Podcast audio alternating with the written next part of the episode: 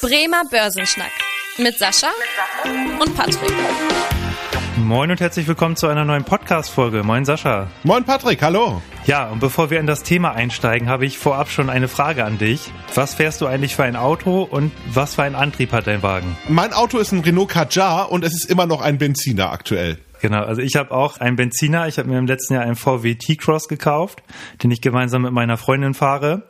Da passen wir auch ganz gut in die Statistik, weil auch in 2020 war es noch so, dass etwa 88 Prozent der weltweit produzierten Autos einen Verbrennungsmotor hatten, also ein Diesel oder Benziner und nur 8% einen Elektroantrieb ähm, sowie 4% einen hybriden Antrieb. Von daher ist es noch ein bisschen hin, dass wir sozusagen den Elektromobilitätshype auch dann wirklich umsetzen können. Unser Thema der Woche. Der Woche, der Woche weil heute geht es um das Thema Automobilbranche äh, und da werden Sascha und ich euch gleich einen Überblick über die gesamte Branche geben und aufzeigen, wie sich auch diese Branche extrem wandelt in den letzten Jahren und auch in den nächsten Jahren und am Ende die Frage klären, ob es sich lohnt, in Automobilaktien, also auch Produzenten oder Zulieferer zu investieren. Auch vielleicht nochmal als Einstieg, warum das gerade ein aktuelles Thema ist. Das zeigt sich auch, wenn man auf den aktuellen Aktienmarkt schaut. Dass Tesla jetzt in den letzten Monaten durch die Decke gegangen ist, das ist, glaube ich, jedem klar. Das ist jetzt keine große Überraschung. Oder auch allgemein, dass jetzt die Aktien von Unternehmen, die sich auf alternative Antriebstechnologien spezialisieren, wie Elektromobilität oder auch Wasserstoffantrieben, äh, dass die sich sehr gut entwickelt haben. Was aber auch extrem spannend war in den letzten Wochen, dass sich auch die Aktien der klassischen Automobilhersteller äh, jetzt deutlich erholt haben. Also wenn man mal guckt, bei den deutschen Automobilaktien VW, BMW, Daimler, äh, da haben sich fast alle Aktien im Vergleich zum Vorjahr, wenn man jetzt seit März 2020 ähm, das anschaut, haben sich mehr als verdoppelt. Wie kommt es zu dieser Entwicklung, obwohl es ja so ist, dass ja gerade die Automobilunternehmen auch unter der Corona-Krise litten und auch da Umsatzeinbrüche erleiden mussten? Also wir haben ja diesen großen Einbruch gehabt, der hatte natürlich damit zu tun, dass die Leute weniger Autos gekauft haben, weil viele haben sich Gedanken darüber gemacht, ist mein Job noch sicher, gibt es gegebenenfalls jetzt auch nochmal weitere Probleme durch die Corona-Krise und deswegen hat man so eine Investition in ein neues Auto natürlich erstmal zurückgestellt. Das hat man letztes Jahr gesehen, dass weltweit eigentlich die Automobilabsätze eingebrochen sind. Es kam aber noch ein viel zweiter, viel wichtigerer Faktor hinzu und zwar die Thematik was kaufe ich denn überhaupt für ein Auto? Wenn ich jetzt tatsächlich doch die Bereitschaft habe, Geld in ein Auto zu investieren, dann muss ich mir ja auch überlegen, was kaufe ich mir denn? Und das Thema Elektromobilität war zwar immer in aller Munde, aber die wenigsten Automobilhersteller hatten ja tatsächlich lieferbare Modelle in der Art und Weise, wie man sich das vorgestellt hat. Ich meine, Tesla war da mhm. ja eigentlich immer sehr stark der Vorreiter, gerade auch dann mit den neuen Modellen, die sie rausgebracht haben. Die waren dann aber auch sehr schnell ausverkauft und das gab dann ja auch so einen wirklichen One auf die äh, Dinge, sodass einfach auch klar wurde, wenn ich selbst wenn ich mir jetzt ein Auto kaufe, kriege ich das erst in sehr langer Zeit. Also deswegen, das war so das Problem. Jetzt fängt es aber so langsam an, dass man natürlich die Situation auch ein Stück weit hat, dass die, dass immer mehr auch deutsche Automobilzulieferer Lösungen äh, präsentieren, die glaubhaft sind. Und das kommt natürlich auch in der Börse an. Mhm. Und inzwischen hat VW ja auch so eine kleine Rolle übernommen, dass sie quasi in Deutschland derjenige sein könnten, der am schnellsten zur E-Mobilität dann umschwenkt und quasi auch diesen neuen Markt erobern kann. Und das findet sich auch in den Aktienkursen wieder, ganz klar. Also momentan ist es ein Stück weit die Frage, welcher der Automobilhersteller schafft es am schnellsten, diesen Turnaround hinzubekommen zur E-Mobilität? Weil das Thema Corona ist jetzt eigentlich von den Automobilherstellern eigentlich äh, abgefrühstückt. Weltweit steigt die Nachfrage wieder nach Autos. Gerade auch, in, wenn ich mir angucke, die Entwicklung in Amerika, auch die Corona-Fälle oder auch im asiatischen Bereich, gerade auch in China, dort brummt der Automarkt schon wieder. Viel wichtiger ist die Frage jetzt eigentlich nochmal, welcher Automobilzulieferer liefert quasi die Konzepte der Zukunft? Und ähm, das ist auch ganz, ganz spannend, was du gesagt hast, gerade so in, im asiatischen Bereich in China. Da hatten wir auch in der Folge, wo wir mit Dr. Schör gesprochen haben, gemerkt, dass da die Wirtschaft echt wieder brummt und dass da entsprechend auch, wie du schon gesagt hast, die Nachfrage nach Automobilabsätzen jetzt wieder deutlich gestiegen ist. Und du hast auch schon so ein bisschen diesen Wandel der Automobilindustrie beschrieben. Erstmal hat man ja das Gefühl, dass die deutschen Automobilhersteller so ein bisschen hinterherhinken oder dass diesen Wandel so ein bisschen verpennt haben und jahrelang durch Lobbyismusarbeit und so weiter auch auf die bisherigen Verbrennungsmotoren weiter gesetzt haben, da da natürlich auch hohe Gewinnmargen möglich sind. Jetzt hat aber natürlich diese steigende Nachfrage nach klimafreundlichen Antriebstechnologien dazu geführt, dass auch hier, sage ich mal, auch die ähm, Regulatorik so ein bisschen jetzt diesen Zwang zum Wandel herbeiführt. Das sieht man ja jetzt auch von der EU und auch von Deutschland, wenn man sich das Konjunkturprogramm anschaut, dass gezielt natürlich auch die ähm, Elektroautos gefördert werden und deswegen natürlich auch die deutschen Automobilhersteller da eine E-Mobilitätsstrategie entwickelt haben. Und wie du auch schon gesagt hast, zum Beispiel VW da ja auch schon recht weit ist. Und da würde ich nochmal auch gerne die Statistik, die ich im Eingang erwähnt hatte, äh, darauf zurückgehen, dass ich ja gesagt hatte, dass äh, 88 Prozent Verbrennungsmotoren 2020 zugelassen wurden. Äh, da hatte ich eine ähm, Prognose gelesen, dass es 2030, also nur in Anführungsstrichen zehn Jahre, äh, dass da nur noch 30 Prozent der Neuzulassung denn auch wirklich Verbrennungsmotoren sind und die anderen 70 Prozent halt ein Mix aus Elektromobilität oder Hybriden. Dann haben wir, das ja das eine Thema, so diese Elektromobilität. Und das andere Thema ist ja auch noch die technologische Entwicklung, weil wir haben ja, sag ich mal, immer mehr Technik, die auch in Fahrzeugen verbaut wird. Und das eröffnet ja jetzt auch wieder ganz neue Geschäftsmodelle. Sascha, wie ist denn da der aktuelle Stand und halten da, sag ich mal, die klassischen Automobilhersteller noch mit oder rücken da jetzt eher die Technologiefirmen in den Fokus? Also ich glaube, das tun sie halt immer mehr. Also wenn man sich zum Beispiel mal ganz einfach mal so ein Unternehmen anguckt wie Infineon, was ja eigentlich über Jahrzehnte lang, also quasi als Abspaltung von Siemens klassischerweise in der Chipindustrie unterwegs gewesen ist. Und bei Chipindustrie denkt man ja eher an Computer und an Speichermodule und an solche Dinge dabei. Inzwischen inzwischen ist das Thema Automobile bei Infineon ein ganz wichtiger Faktor geworden. Das haben sie wieder ein bisschen zurückgeschraubt, weil gerade als der Einbruch gekommen ist, hat man natürlich in andere Geschäftsfelder umgeschwenkt. Aber es zeigt einfach ein Stück weit, dass in ein Auto inzwischen so unglaublich viel Technologie verbaut wird. Wenn man sich anguckt, dass es ein eigenes Betriebssystem gibt hm. von Google für die ganze Onboard-Technik, dass natürlich auch BMW an eigenen Technologien arbeitet, um eigene Systeme zu haben. Also ein guter Bekannter von mir arbeitet ähm, bei VW quasi für diese ganzen Softwareentwicklung von den Autos. Also also für die Klimaanlage und für die Radios und so weiter. Und er erzählt mir, dass inzwischen der Entwicklungsaufwand nicht nur bei den Motoren liegt, sondern auch bei dieser ganzen Bordtechnologie. Dann kann, muss man natürlich genau auch da ein Stück weit hingehen. Und guckt hm. man einfach mal zu Google, die sind ja, haben ja schon die ersten Testversuche mit selbstfahrenden Autos. Ich meine, bei Apple spekuliert man ja immer ein Stück weit damit, wann denn das erste Apple-Auto kommen könnte. Also da sieht man einfach noch ein Stück weit, das sind alles so Themen, hm, die etablierten ja. Technologieunternehmen sind jetzt auch aktiv in diesem Bereich tätig und da kommen auch immer mehr Innovationen dabei. Und guckt man zum Beispiel solche Firmen an, auch wie Nvidia, also gerade der Grafikkartenhersteller, auch der hat sich natürlich ganz massiv damit beschäftigt, weil wenn wir am Ende des Tages mal irgendwann selbstfahrende Autos brauchen, dann braucht man ja auch Computerchips und eine künstliche Intelligenz, die die Autos irgendwie sinnvoll steuert.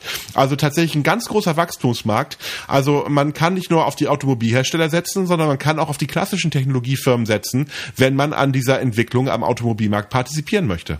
Das sehe ich auch zum Beispiel allein bei meinem VW T-Cross, den ich erfahre auch dass allein da, selbst in der Grundausstattung ja zum Teil einige Radarsysteme, Sensoren natürlich äh, eingebaut werden, zum Beispiel Spurhaltassistent und solche äh, Spielereien. Das erfordert natürlich Technologien.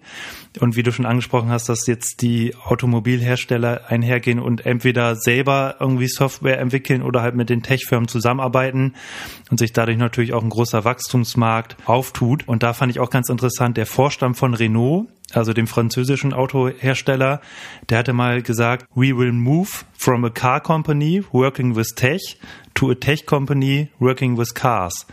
Also wir wandeln uns von einem Automobilunternehmen, äh, das mit Technologien arbeitet, zu einem Technologieunternehmen, das mit ähm, Autos arbeitet.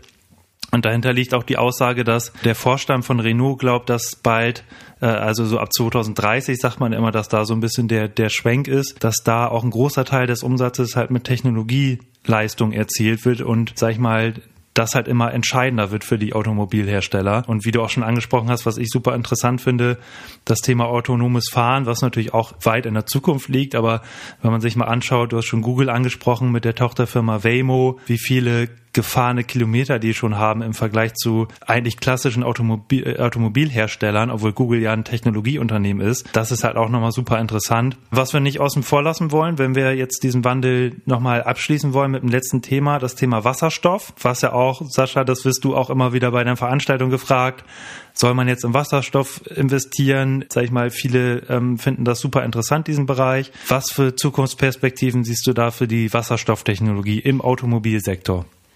Also ich finde Wasserstoff total interessant und ich glaube auch, dass das wahrscheinlich sogar versprechender für die Zukunft sein kann als jetzt das Thema E-Mobilität, weil Wasserstoff natürlich viel, viel näher dran ist an den klassischen Lieferwegen. Also ich kann mein Auto klassisch mit Wasserstoff betanken, ich habe höhere Reichweiten, ich habe nicht diese, muss nicht diese Infrastruktur schaffen, die das Stromnetz gegebenenfalls auch überfordert und ich muss mir auch nicht Gedanken machen, wo man die Ladesäulen platziert. Also alles so Fragen, die man natürlich in der Form noch beantworten muss bei der E-Mobilität. Und das nächste Thema ist natürlich auch das, wenn man mal ganz genau hinschaut, wie hm. nachhaltig ist ein äh, Elektrofahrzeug eigentlich und wenn man genau sich anschaut, wie quasi Batterien gefertigt werden und wie diese Dinge auch mal irgendwann mal wieder recycelt werden müssen, ähm, ist die wahrscheinlich die Klimabilanz nicht so toll, wie man sich das heute vorstellt. Gerade auch dann, wenn der Strom vielleicht aus nicht nachhaltigen Quellen kommt. Also deswegen sind da noch eine ganze Menge Fragezeichen dabei.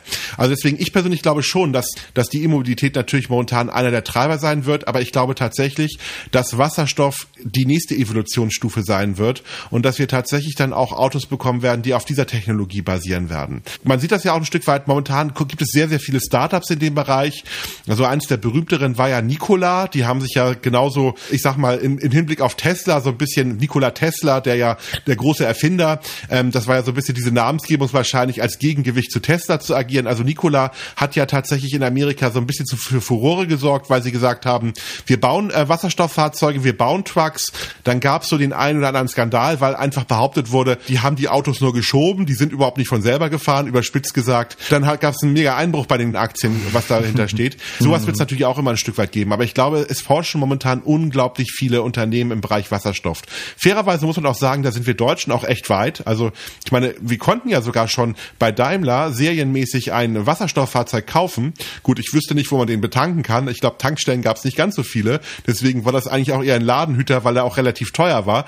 Aber es zeigt einfach nur, wir haben schon Konzept, also wir haben schon mehr als Konzepte in den Schubladen bei den Automobilherstellern und ich kann mir sehr, sehr gut vorstellen, dass das Thema Wasserstoff dann auch irgendwann nochmal relevanter werden wird. Also auch da kann man sehr, sehr gut gucken. Das Problem bei Wasserstoff ist immer noch so ein bisschen, dass das sehr teuer ist, Wasserstoff herzustellen und auch sehr stromintensiv. Also deswegen ist Wasserstoff auch sehr knapp vergleichbar und könnte aktuell gar nicht die gesamte Energienachfrage, Antriebsnachfrage erfüllen. Aber wenn wir da sinnvolle, gute Technologien entwickeln und da auch weiter forschen und auch Infrastruktur aufbauen, also bin ich extrem positiv für dieses Thema, gar keine Frage. Aktuell ist es ja so, dass Wasserstoff halt einfach noch super teuer ist, aber Prognosen zeigen, dass man ungefähr so 2030 damit rechnet, dass Wasserstofftechnologien oder die Brennstoffzellenantriebe dann ungefähr so kostendeckend quasi ungefähr sind mit dem Verbrenner von daher ist noch ein paar Jahre hin, glaube ich. Äh, Übergangsweise jetzt so die e- Elektromobilität, ähm, aber für die Zukunft auf jeden Fall ein Thema. Dann lass uns doch auch noch mal kurz auf das Thema Investition eingehen, inwieweit man jetzt in den Automobilsektor investieren sollte oder kann ähm, und da so ein bisschen die Vor- und Nachteile. Was mir da halt auch als Vorteil so ein bisschen einfällt, ist halt klassischerweise ähm, diese hohen Dividendenrenditen, die zum Beispiel die Autofirmen zahlen, sowohl die Produzenten als auch die Zulieferer zum Teil und dass man da halt immer ganz attraktive Kennzahlen hat. Als Nachteil natürlich so dieser hohe Kapitaleinsatz, ähm, der notwendig ist und die hohen Investitionen, die auch ähm, jetzt in den nächsten Jahren natürlich noch notwendig sind, um, um dabei zu bleiben, um gerade diesen Wandel auch mitzubegleiten. Sascha, was fallen dir da noch für Nachteile, und Nachteile ein und würdest du auch nochmal so ein kleines Fazit geben, so für wen ist jetzt der Automobilsektor interessant? Also ich glaube tatsächlich, man sollte nur Automobiltitel kaufen oder auch nur tatsächlich jetzt Zulieferbetriebe, die eine gute Strategie haben für die Zukunft. Also all diejenigen, die darauf weiter so setzen, die sollte man möglichst meiden, weil da hat man zwar günstige Bewertungen auch ein Stück weit, aber am Ende des Tages ist es natürlich auch ein Stück weit so, diese günstigen Bewertungen sind auch einfach, weil die Zukunftsaussichten sehr schlecht sind. Mhm. Das ist vielleicht auch so der Punkt dabei. Deswegen da wäre so ein klassischer Fall, nicht in die Falle zu rutschen, nur weil ein günstiges KGV oder eine hohe Dividende äh, in der Vergangenheit gezahlt wurde, das auch auch in die Zukunft zu interpolieren. Deswegen so, das, das ist so der Punkt dabei. Man sollte aber auch nicht in die Falle treten, vielleicht, dass man jetzt in, auf alle Wasserstoffwerte setzt, weil da gibt es auch eine ganze Menge Fantasie und eine ganze Menge Schrott, mhm. die am Ende des Tages keine marktreifen Produkte erzeugen wird. Also ich glaube, ein Stück weit ein gesunder Mittelweg ist ganz gut. Ich glaube, gute Automobilhersteller, die tatsächlich eine Antwort haben, ob das die Deutschen sind, ob es die Franzosen sind oder auch die Amerikaner, da gibt es auch einige Unternehmen, die eine gute Antwort haben auf die ganzen Thematiken der Zukunft. Ich glaube, da kann man sehr gut gut investieren, aber es muss zukunftsfähig sein und nicht einfach nur auf die Kennzahlen setzen. Das wäre so mein Fazit. Ja, vielen Dank. Das, äh, dem kann ich mich anschließen. Auf jeden Fall ein spannender Sektor, wie ich finde. Da bin ich gespannt, wie es da weitergeht, auch in den nächsten Jahren und wie sich die deutschen Automobilhersteller in dem Umfeld schlagen. Ansonsten vielen Dank. Sehr spannende Folge. Dann hören wir uns in der nächsten Woche, Sascha. Mach's gut. Bis zum nächsten Mal. Tschüss. Vielen Dank fürs Interesse. Das war der Bremer Börsenschnack, ein Podcast mit Sascha und Patrick. Noch ein kurzer Hinweis und an dieser Stelle liebe Grüße aus der Rechtsabteilung. Die gesprochenen Inhalte bilden die persönliche Meinung der handelnden Person, also in den meisten Fällen von Sascha und mir wieder. Sie stellen also keine Handlungsempfehlung zum Erwerb oder zur Veräußerung der genannten Wertpapiere oder anderer Finanzinstrumente der genannten Emittenten dar. Bei Fragen wende dich gerne an deinen Berater.